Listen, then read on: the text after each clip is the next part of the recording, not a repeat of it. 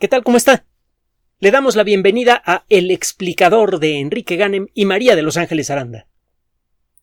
Si todo sale bien, este próximo 24 de diciembre de 2021, poco después de las 6 de la mañana, hora del centro del país, será lanzado el telescopio espacial James Webb.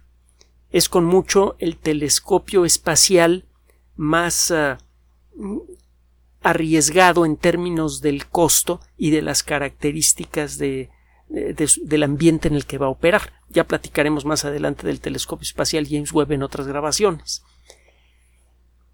Este aparato va a observar principalmente luz infrarroja, que es la luz que emiten los objetos calientes. Usted y yo estamos emitiendo luz infrarroja en este momento. El dispositivo con el que se reproduce este audio emite una cantidad importante de luz infrarroja. Eh, eh, vaya, casi cualquier objeto del universo emite en mayor o menor proporción algo de luz infrarroja.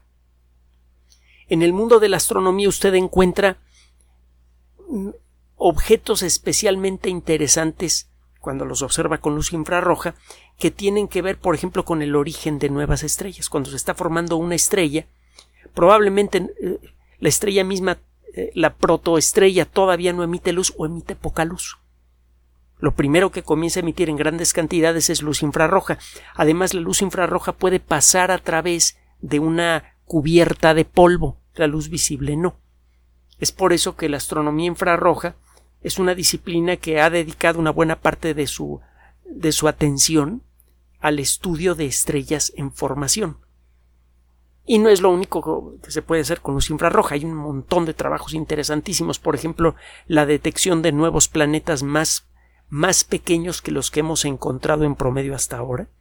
Es más fácil encontrar un planeta de tamaño similar al nuestro con luz infrarroja que con luz normal en ciertas circunstancias. Y bueno, le digo, ya platicaremos en detalle de lo que es la misión del James Webb que tiene va a cubrir, si todo sale bien de nuevo, va a cubrir muchos huecos en nuestro entendimiento de la evolución del cosmos. Una de las eh, de las encomiendas más importantes que se le hacen al telescopio espacial es el de observar a profundidad. Lo que fue uno de los momentos más dramáticos en toda la historia del universo de ser posible montarse en una máquina del tiempo, de ser posible viajar al pasado en una máquina del tiempo y sobrevivir a las condiciones que había en el cosmos desde su origen, la situación para usted habría resultado primero excepcionalmente monótona. Desde su nacimiento y durante casi cuatrocientos mil años, el universo fue una fuente de luz que se antojaría infinita. La experiencia de vivir los cuatro, primeros 480 mil años sería como la de vivir en el interior de una esfera de vidrio esmerilado que brilla intensamente. No habría arriba, abajo, derecha, izquierda, no habría referencia, solamente una luz inagotable y un calor brutal la intensidad y el color de la luz y la temperatura también irían disminuyendo gradualmente. Cuando se habla de disminución en el color de la luz, eh, se refiere uno a cómo cambia el color de un objeto caliente que se está enfriando. Un objeto muy caliente se ve eh, brillando con una luz blanquecina. Cuando se comienza a enfriar, esa luz se vuelve amarillenta, luego anaranjada, luego roja el universo empezaría poco a poco a enrojecerse, a enfriarse y a oscurecerse. Y más o menos unos 480 mil años después del origen, sucedería un cambio verdaderamente eh, espantoso en lo que a la experiencia personal se refiere. El universo se quedaría a oscuras completa, total y absolutamente a oscuras. Dejaría de tener cualquier forma de luz detectable para el ojo humano. El universo seguiría bañado en luz, en luz infrarroja. cada centímetro cúbico del, del, cosmos en formación estaría lleno de luz infrarroja, que sería invisible para nosotros. La sentiríamos en forma de calor. Al irse expandiendo el universo, la temperatura del cosmos se seguiría, eh, seguiría cayendo. Y cuando usted enfría un objeto, en lugar de emitir luz infrarroja, empieza a emitir otro tipo de, de formas de luz, por ejemplo, microondas. Si un objeto se enfría lo suficiente, digamos a unas 3 o 4 grados por encima del cero absoluto, emite una cantidad muy peculiar de unas microondas que tienen un cierto color. Así como hay muchos colores de luz visible, hay muchos colores invisibles de infrarrojo y muchos colores invisibles de microondas. Y como decíamos en un programa, bueno, una grabación reciente, usted le puede poner números a cada tono de cada color de cada variedad de luz que hay en el universo. Entonces, haciendo unos cálculos, un, grupo de astrónomos, fue un, grupo un tanto abigarrado, otro día le platico la historia porque de veras está rara. un grupo de astrónomos hicieron unos cálculos y dijeron, bueno, después de corregir algunos errores que fueron cometidos por George Gamow, errores simples aritméticos que de no haber cometido le habrían valido uno de los dos premios Nobel a los que se hizo merecedor y que nunca recibió. Bueno, después de hacer esos cálculos, estos astrónomos dijeron, bueno, el universo tiene la luz que acompañó al origen del universo y que inicialmente se veía por todos lados, todavía está con nosotros. Solo que se ha enfriado tanto el universo que esa luz ya no es la luz que podemos detectar con nuestros ojos. Es un tipo peculiar de microondas y eh, se hizo la predicción de exactamente qué características deberían tener estas microondas y luego un grupo de, de astrónomos que trabajaban para calibrar una antena que se iba a utilizar para uno de los primeros satélites artificiales de comunicaciones, por puro accidente encontraron esa fuente de luz cósmica, que es la prueba más fuerte e irrefutable que hay de la teoría del Big Bang. La luz que se halló por accidente eh, se ajusta exactamente en todas sus características a lo predicho por, por la teoría. De entonces para acá, bueno, eh, eh, tenemos claro que el joven universo debió ser una esfera de fuego cósmico con una temperatura muchos miles, incluso millones de veces superior a las temperaturas más altas que hemos logrado generar nosotros en un horno.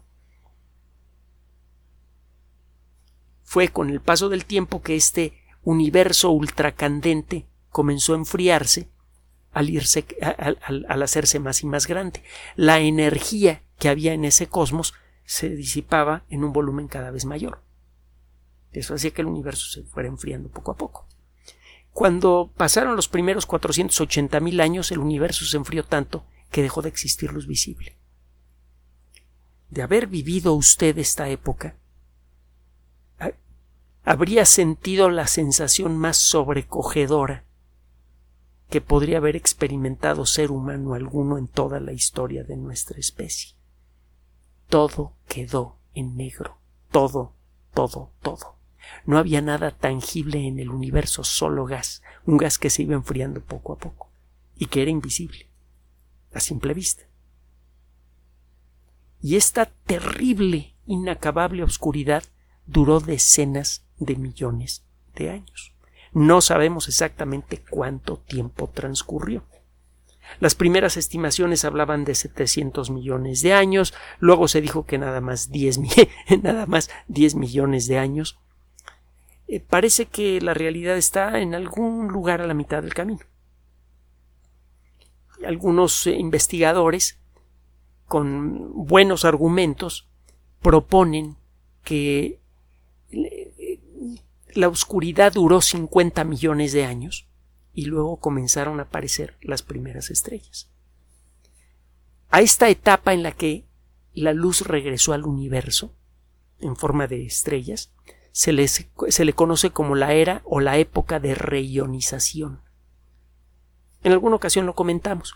Un átomo que pierde o gana electrones se convierte en un ión. El término ión en griego significa viajero Si usted tiene un átomo de oxígeno común y corriente y eh, lo pone en el, eh, entre dos placas eléctricas, una con carga eléctrica positiva y otro con carga eléctrica negativa, si la carga no es muy fuerte, el átomo ni se entera.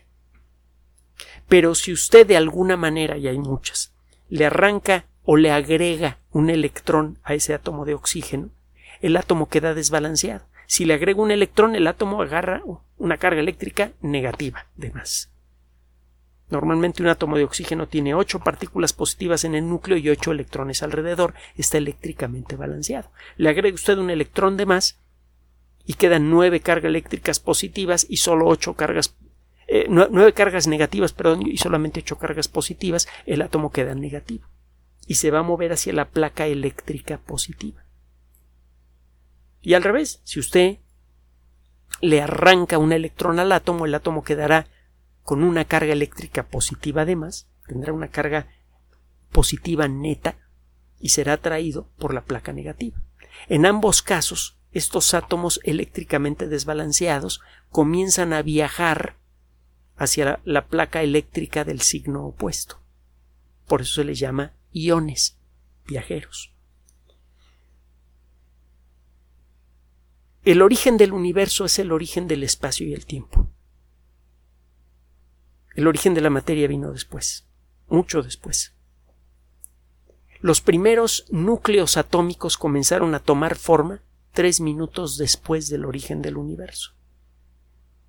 Y durante 480.000 años, los átomos comenzaron poco a poco a integrarse. Se formaban protoncitos que pescaban electrones del ambiente y se quedaban como átomos de oxígeno de hidrógeno, perdón. Estos átomos de hidrógeno rápidamente perdían sus electrones porque todavía había mucha energía en el ambiente. Entre otras cosas, esa energía hacía que los átomos de hidrógeno se movieran a gran velocidad y cuando dos de estos átomos chocaban, se arrancaban los electrones que, que acababan de ganar. La mayoría de los átomos que existieron durante los primeros 480.000 años de historia del universo fueron iones cuando por fin se enfrió el cosmos, hace eh, 480.000 años después de su origen, los átomos quedaron integrados. Los átomos ya podían atrapar electrones y conservarlos por mucho tiempo. Los iones desaparecieron del universo. No fue sino hasta muchos millones de años después que la gravedad permitió que se formaran grumos de gas hechos de átomos normales estos átomos comenzaron a chocar unos con otros, empezaron a formar estructuras cada vez más compactas y al hacerlo, estas estructuras comenzaron a calentarse. Eso le arrancó los electrones a estos átomos y de nuevo aparecieron estructuras en el universo que estaban hechas de muchísimos iones, los núcleos de las primeras estrellas. En el interior de estos núcleos la presión llegó un momento en el que fue suficiente para iniciar el proceso de fusión nuclear. Cuando se comienzan a pegar eh, protones y empiezan a formar núcleos atómicos más complejos que el hidrógeno. Cuando comienza la fusión nuclear, las esferas de gas en donde está ocurriendo fusión nuclear en su centro se convierten en estrellas. La era de la reionización es la era en la que aparecen las primeras estrellas. Y debe haber sido algo glorioso. Imagínese usted después de muchos millones de años de la más absoluta oscuridad, comienzan a aparecer en distintas regiones del cielo pequeños puntos azulados. En un intervalo de tiempo breve, el número de puntos luminosos en el cielo crece rápidamente. Además, muchos de ellos comienzan a explotar con una luz fabulosa. Las primeras estrellas muy probablemente fueron enormes, muchas veces más masivas que el Sol, y estas estrellas son inestables. Viven unos pocos millones de años antes de reventar en forma de supernovas. Entonces, después de montones de, de años de absoluta oscuridad, el universo comenzó a brillar con fuerza empezaron a aparecer estrellas gigantes que de manera natural, normal, emiten una luz que puede ser 1, 3, 5, 10 millones de veces más intensa que la del Sol, y estas estrellas al cabo de pocos millones de años explotaban y producían destellos, pues como mínimo unos 600 millones de veces más brillantes que el Sol. Entonces el cielo se llenó de luz de nuevo. Si usted observa objetos suficientemente lejanos en el cielo, usted observa el pasado remoto del universo. No es ningún secreto, se ha comentado en muchas ocasiones, la luz tarda un cierto tiempo en llegar hasta nosotros si el objeto que emite esa luz está muy pero muy requete muy lejos, la luz tarda un demonial de tiempo en llegar hasta nosotros. Con el telescopio espacial Hubble podemos ver objetos extraordinariamente lejanos, cuya luz ha tardado más de diez mil millones de años en llegar hasta acá. El telescopio espacial Hubble es capaz de detectar en el límite de sus capacidades algunas de las primeras galaxias. Ha observado galaxias a más de trece mil millones de años luz de distancia de aquí. La luz tardó más de trece mil millones de años en llegar hasta nosotros. Y el universo tiene trece mil ochocientos millones de años. El Hubble está muy cerca de poder contemplar la era de la reionización cuando comenzaron a brillar las primeras estrellas. Pero la realidad es que este supertelescopio, que por cierto parecía que ya estaba descompuesto, ya no hay forma de repararlo, parecía que ya, ya iba a dejar de funcionar, ya por fin quedó bien arreglado. Hace poco ya se declaró que el telescopio está funcionando perfectamente. Qué bueno. Es un, aparato de veras, de veras maravilloso. Bueno, este telescopio no es apropiado realmente para observar la era de la reionización por esto. El universo se está expandiendo rápidamente y las reglas de esta expansión son muy peculiares. Mientras más lejos está un objeto de nosotros, más rápidamente se expande. Si usted se imagina que vivimos en la superficie de una esfera, por ejemplo en la superficie de un globo desinflado, y en, en esta superficie hay una serie de puntitos que representan a las galaxias, si usted empieza a inflar con la imaginación este globo, verá que los puntitos se empiezan a separar unos de otros. No importa en qué punto de este globo se coloque usted con su imaginación, siempre verá lo mismo que los puntos de alrededor se alejan todos de usted. Y mientras más lejos está un punto de usted, más rápidamente parece alejarse. Eso es lo que pasa, pero en tres dimensiones con el universo. Se está expandiendo. Esto lo sabemos desde la época de, Edwin Hubble, precisamente. Fue una predicción súper espectacular de la teoría general de la relatividad que fue verificada antes del final de la década de los 20 del siglo pasado. Bueno, ya no sabemos muy bien la expansión del universo. Si usted observa un objeto muy lejano, ese objeto parece alejarse de usted casi a la velocidad de la luz. Y esto tiene un efecto en el color de la luz que emite. Si un objeto se aleja de usted, su luz se enrojece.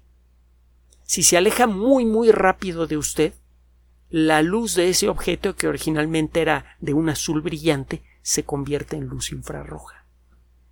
Si queremos detectar a las primeras estrellas que comenzaron a brillar en el cosmos, necesitamos un telescopio que sea capaz de ver objetos muy lejanos en luz infrarroja. Eso es lo que va a hacer el James Webb para poder ayudar a estas observaciones que son de las más difíciles que se han hecho alguna vez. Estamos tratando de ver objetos increíble, espantosamente remotos e increíblemente importantes para nuestro entendimiento de la evolución del universo.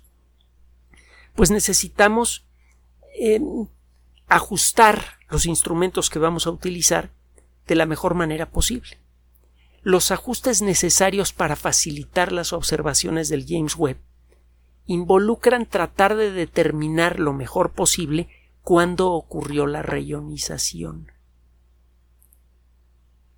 Hay algunos investigadores que dicen que eso tardó hasta casi mil millones de años después del Big Bang, otros que 500 millones de años y otros que menos tiempo. No lo sabemos. Lo que se está haciendo desde tierra es tratar de observar señales de radio, de microondas, que vengan de esas estrellas. Esas estrellas no solamente brillan con una luz infrarroja muy intensa, también brillan con una luz de microondas muy intensa, o cuando menos eso dice la teoría. Las microondas se pueden detectar desde la Tierra con relativa facilidad. Usted puede fabricar un telescopio supergigante que ocupe muchas hectáreas para detectar microondas. Esas microondas no le permiten a usted generar una imagen muy detallada de lo que observa. No vamos a poder ver los puntitos que son las estrellas en, que están naciendo. Pero estos telescopios de microondas sí podrían darnos una idea de más o menos cuánto tiempo después, bueno, no más o menos, con razonable precisión, cuánto tiempo después del Big Bang es que comenzaron a brillar. Y eso es lo que se está haciendo en el eh, campo amplio de Murchison, en Australia. Se utiliza un, eh, eh, área muy muy grande para instalar unas antenas peculiares que son capaces de detectar señales de microondas muy débiles. Este grupo de investigación ya tiene trabajando un tiempito, ha tomado eh, datos de 80.000 fuentes de radio con características eh, peculiares y está tratando de utilizar esa información para ponerle fecha al origen de la reionización. Lo que se está tratando de hacer es utilizar este radiotelescopio que se llama en inglés Murchison Field Array, MWA por sus siglas en inglés, está a 800 kilómetros al norte de Perth, que está en las costas, si mal no recuerdo, occidental de Australia, y si mal no recuerdo es la ciudad más grande que está más cerca de un sitio que tiene unos fósiles ultra antiguos y verdaderamente espectaculares, pero eso es otra historia. Es uno de esos lugares que, hay mucha gente que se, tiene la fantasía de viajar a tal o cual lugar. Yo tengo la fantasía de viajar a ese lugar. bueno, otro día le platico por qué, igual ya hasta le entra a usted la locura también.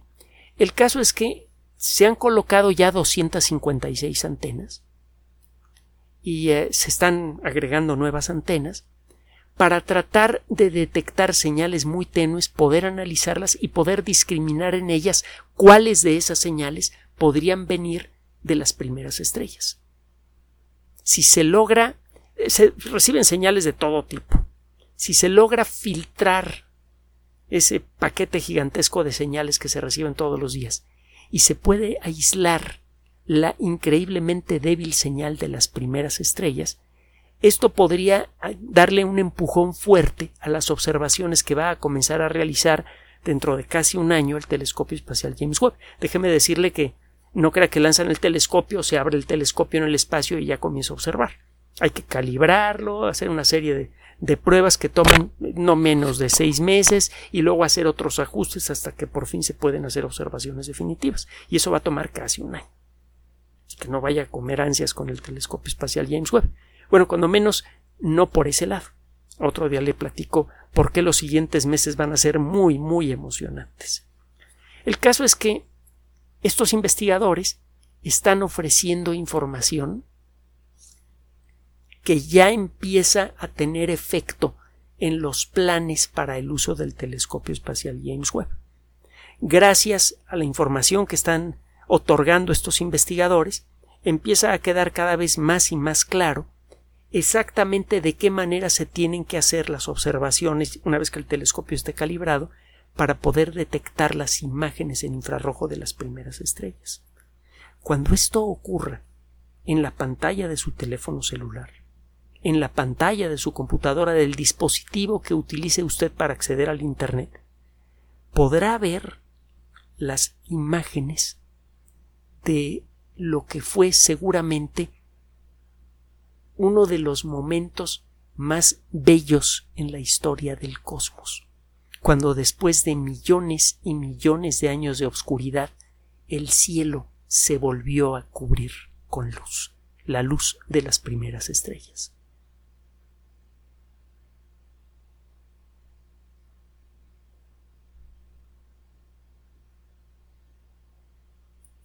Gracias por su atención.